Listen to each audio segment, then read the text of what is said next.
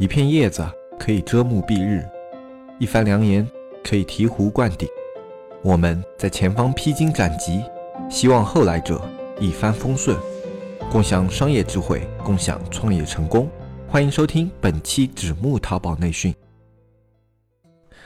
大家好，我是黑泽。今天呢是除夕夜，我们黑泽今天发这期节目呢，干一件非常伟大的事情，我们跟春节联欢晚会抢一下流量，看看在春晚这一天，我们收听节目的听众能有多少。因为我自己不看春晚嘛，所以我对于春晚没什么需求啊。像我这种流量，肯定是在春晚会被其他频道给抢去的。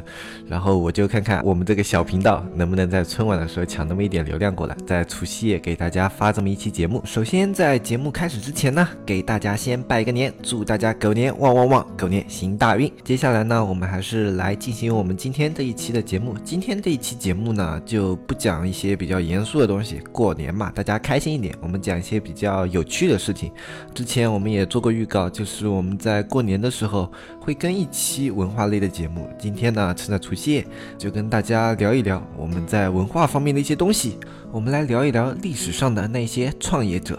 因为我们大海老师呢，这个人他是最讨厌历史的。他说这种已经过去的事情啊，没有什么好好借鉴、好怀念的。所以我跟他平时是聊不到历史这个话题的。所以今天跟大家在这里聊历史呢，应该也是比较少吧。因为我平时身边的朋友也没有什么可以聊历史的。历史这个东西呢，算是我自娱自乐。我喜欢去历史里面去发现一些小故事，发现一些历史里面有趣的人。中国古代要说创业者的话，做生意在古代不算创业，在中国怎么样算创业？诸葛亮被三顾茅庐请出山，然后最后当到蜀丞相，克复中原啊，这样子算是创业。他在《出师表》里面也说了嘛，先帝创业？未半而中道崩殂，他跟刘备是确实的创业？先驱啊。创业？这个词也是来源于他这里了啊。像朱元璋啊，当过和尚，当过乞丐，加入。过明教，最后呢还当了个皇帝啊，这样子也算是创业。但是这些创业？者太有名气气了，而且讲出来大家都知道。说起他们的经历，可能有的人比我还要如数家珍。这些样子我就不讲这些烂大街的事情了。我们今天来讲一点非常少见的一些创业者。我们来讲讲一个人，他叫朱买臣。这个朱买臣是个什么人呢？这个朱买臣以前啊，就是乡下一个打柴的，天天上山砍柴。然后这个砍柴的他有什么稀奇的？创什么业啊？就这么说吧，他打柴的时候呢，那时候一把年纪了，上山打柴，一边打柴，他喜欢一边念叨啊，嘴里念念有词啊，叨逼叨逼叨啊。然后他们村里人看到他就很烦，像这种乡下人喜欢聊东家长李家短的啊，谁喜欢听他这个一边砍柴一边自个儿叨逼叨逼叨啊？就跟他说，哎，你可他妈别逼逼了，听都听。听不懂，烦死人了。但这个朱买臣不管，他就自管自己，一边砍柴一边念叨。啊，时间长了，这些村里人就说：哇，这个朱买臣怕不是个傻子吧？然后跟到处传言说：哎，这朱买臣有病啊，精神不太正常。那些村里的孩子呢，就听了大人这样说，也开始取笑这个朱买臣。我估计就像我们现在，如果那种乡下有个傻子，就会有那种小孩子丢泥巴干嘛的，这个东西常态吧。这我觉得古代在现在应该比现在还要严重一点。我觉得现在。怎么村里这种取笑傻子的？那时候他们就怎么取笑这个朱买臣。朱买臣呢，他也不管，他就继续念叨。后来啊，一直到他媳妇儿都看不下去了，他就说他：“你都四十多岁了啊，干啥啥不行，还整天跟疯子一样在那念叨，啊，全村人都在念叨你，你咋不去死呢？”哎，朱买臣这个眉头一皱，心里有了一点变化。他琢磨着：那我念叨不行，那我唱歌吧。后来就变成了一边砍柴一边唱歌，词还是一样的词，以前是念的，现在是唱的。朱买臣人又高，嗓门又大。人家唱歌要钱啊，他唱歌要命。媳妇儿他也烦了，就要赶他走，说你把我休了吧啊，我跟你过不下去了，我们赶赶紧离婚啊。古代离婚不像我们现在，古代离婚呢一定要男方写休书才可以离婚。他就逼着朱买臣说，你可把我休了吧，我不要跟你过了啊。然后朱买臣叹了口口气啊，跟他媳妇说，咱俩都共命二十年了，日夜夫妻。如今我读书已经有所感悟，为什么你这时候要走呢？他媳妇就说了呀，你可拉倒吧，咱俩日夜夫妻，我不。不知道你什么德行，还有所感悟呢？他说？你赶紧写休书，咱俩拉倒得了。哎，然后朱买臣就点点头说：“那行吧，祝你幸福。”于是写了休书啊，他媳妇儿头也不回，欢天喜地就出门了啊。这婚姻礼可好啊？他朱买臣唱歌嗓门更大了，一边打柴，三山五月就一边回荡着他的歌声。你要那听到了就绕梁三日，不绝于耳。后来啊，村里人就说了，这朱买臣休了媳妇儿，怕是疯得更加厉害了。那年媳妇儿后来又跟别人结了婚啊，给新夫家上坟的时候，碰到朱买臣在砍柴唱歌啊，看到媳妇儿的那一瞬间，朱买臣就停了，愣了愣。他媳妇儿瞅着他，给了他丢了几块馒头啊，朱买臣也不说啥，捡起馒头就说了声谢谢。几个月后呢，朱买臣放下柴刀，经人介绍去给郡里当了个小吏啊，小吏就是我们现在说的那种公务员，这种公司里面当的一个合同工，其实就苦力，然后帮着衙门里面送东西。路程最远的一趟呢，从会稽到长安。啊，没有人高兴去。那个时候，朱买臣过去了。啊，一路上啊，朱买臣在那边自言自语。啊，小吏们在那边划拳喝酒，花天酒地。就着朱买臣一直在那边念叨念叨念叨。抵达长安以后，朱买臣就把平生所学啊写了一本册子，就交到了宫里面。啊，不过一进宫门，那时候宫门深似海，你没点门路，你这东西能给谁看呀？啊，一直没有回音。啊，朱买臣坐在他们住在公署里面嘛。啊，东西都吃完了啊，还得要同僚接济，要不然他就要饿死在那了。后来同僚都不搭理他，全都走了，就只剩下朱买臣一个。可能是他运气还行，没有那么差，或者是他等的实在太久了。他找到了一个同乡，叫严柱啊，那时候在宫里当官。后来严柱引荐他，他终于看到了皇帝。然后那些三三五岳的歌谣啊，他念到的那些叨逼叨的东西啊，终于是见了天日。原来他说的是春秋，讲的是楚辞。啊，那皇帝可不是乡下人啊！那皇帝一听，哇，这山野之中还有这种人才！朱买臣这一亮相，就在皇帝心里留下了深刻的印象。后来呢，这朱买臣得罪了朝廷里面的大官，又被贬官，回到了会稽。会稽的人也不知道他在长安见过谁啊，连皇帝都见过了，然后啊，还被皇帝赏识，做过官，还是看不起他。只有会稽衙门啊，有个门卫老头啊，收留他，让他吃点饭。后来过了几年，东越王叛乱，朱买臣。臣进京献上了一个平叛良策啊，皇帝开心啊，又是说哇，朱买臣良臣啊，说富贵不归乡啊，如锦衣夜行啊，就让他当了会稽太守，回去平叛。朱买臣呢，从长安接到诏命，就打马回会稽啊，那时候可以说是真的春风得意，锦衣夜行。进城之前呢，他笑了笑，贼兮兮的换上了粗布麻衣。那衙门里的人看到他，当他还是从长安回来啊，送信回来了啊，当他还是个那个朱买臣啊，叨逼叨逼叨的，就还是看不起他。他也不管，跑到门卫大爷那个屋里喝了点酒。喝完酒之后呢，那朱买臣就这边说：“哎，你看，我给你看个宝贝。”然后他就从怀里掏出了印玺。啊！门卫大爷一看，哇靠，这可不得了啊！说，哎，新来的太守老爷是朱买臣啊！啊，一群衙役就啊，黑人问号，老头放屁吧！这时候朱买臣整了整衣裳，拎着印玺啊，从后面施施然出来了啊，神情呢不悲不喜，目光嘛恩威难测。然后衙役们就哇抖了手，抖三抖，把裤筒背下去。他说啊，太守老爷啊，参见太守老爷。那朱买臣也没说什么，淡淡一笑。门外呢，那太守的车马就刚刚停稳，他轻说。啊，走吧，咱去前线。然后车夫、随从、兵马、侍卫啊，喊了一声遵命，整个衙门就跟着朱买臣去前线打仗。后来呢，朱买臣平叛有功，位列九卿啊。打完回家的时候，发现他前妻跟他夫君趴在地上修路。然后朱买臣伸手啊，大军停下，前妻跪倒，然后。啊，那时候看这种达官贵人也不敢抬头啊。过了很久，他前妻终于忍不住抬头一看，哇，那可不得了啊！这这不朱买臣吗？咋这么牛逼了？然后两个人四目相对很久啊。朱买臣叹了口气，回头呢，念着前妻以前的恩情，给前妻和他的夫君修了个园子，让他们都住了进去啊，好衣好食伺候着。关于这点，后面我们普通还有个故事。就是说，这个前妻想去找朱买臣复合，然后朱买臣呢就泼了一盆水出去，然后说你要是能把这水收回来，我们就复合。这呢就是我们非常有名的覆水难收。不过这事呢是出自野史，正史里面呢他的前妻啊住在园子里面之后没多久就自刎了。比起的野史的传说呢，我觉得他前期倒还是有几分气节。这朱买臣到现在应该是已经没什么名气的一个人了，但是当年李白可是给他写过诗啊。如果故事讲到这就结束了呢？我们朱买臣的一生是打脸的一生，是屌丝翻身的一生。啊，是完美的一生，是很多人梦寐以求的一生。只可惜我们朱买臣的结局并不是特别好。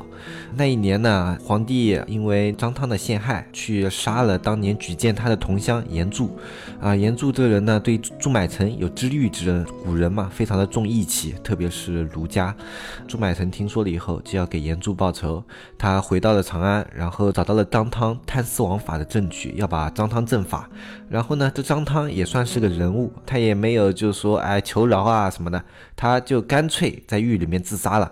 然后说这个朱买臣啊，刑讯逼供啊，骗那种证人诬他清白，怎么怎么样的。然后这张汤呢，死之前是皇帝跟前的红人，这下他死了，自杀了。然后还就是留书啊，找人指证说这个朱买臣刑讯逼供他啊，这能咋办呢？啊，你朱买臣要搞他张汤，那我就让你给张汤陪葬吧，就把朱买臣下狱斩首了。这朱买臣呢，我觉得他的一生啊，最后的结局虽然不完美，但是我觉得，就一个传统的儒家的英雄人物来说，他的一生是完美的。哪怕最后他奔赴刑场，都是为了给自己知遇之恩的同僚报仇。那为什么我们讲这个朱买臣他是古代的一个创业人呢？那我们首先看朱买臣他有什么啊？他就像我们中小卖家一样，那一贫二白，一个樵夫啊，就是一个普通的工人吧，在古代啊，农民阶层啊，就跟我们现在的工薪阶层一样，是非常普遍的。然后他在这么一个状态下，他每天干什么呢？他叨笔叨笔叨，叨笔他的楚辞，叨笔他的春秋啊，背他的诗文。但是呢，没有人听得懂，但是他还是要背啊。他的目的是什么呢？我觉得朱买臣他真的是傻子吗？他就是想要去叨笔叨笔叨这些东西啊，让别人来取笑他吗？我觉得不会。像这样一个人，他肯定不是傻子。那他为什么要这样叨笔，最后还要去唱歌呢？啊，我觉得这就像一个毛遂自荐的一种做法。我不知道找人找谁来听我这些道理啊。听我这些论调，在乡野这里我也找不到，那我就每天说吧。啊，说着说着，说不定就有哪天哪个路过的比较有见识的发现我这个人才了呢。然后后来就前期刺激了他，啊，他觉得哎这样说不行，我声音要大点，那我就唱吧。唱的声音大了，那这种路过的人肯定也听到了。后来他前期修了他，刺激更大，他就喊的声音更响啊，想要更加这种欲望，就是让人来发掘他。这我觉得是朱买臣他本身的一个目的。啊，包括他后来去衙役当小吏啊，就等于是送信的、送快递的啊。那我们现在说就是快递员啊，他是有目的的吗？我觉得他肯定是有目的的，因为他送快递，他可以接触到更多的人，这样有更多的人可能去听到他的声音。他觉得自己村里的人既然听不懂这样的东西，那我去外面吧，我去外面说，总有人能听懂。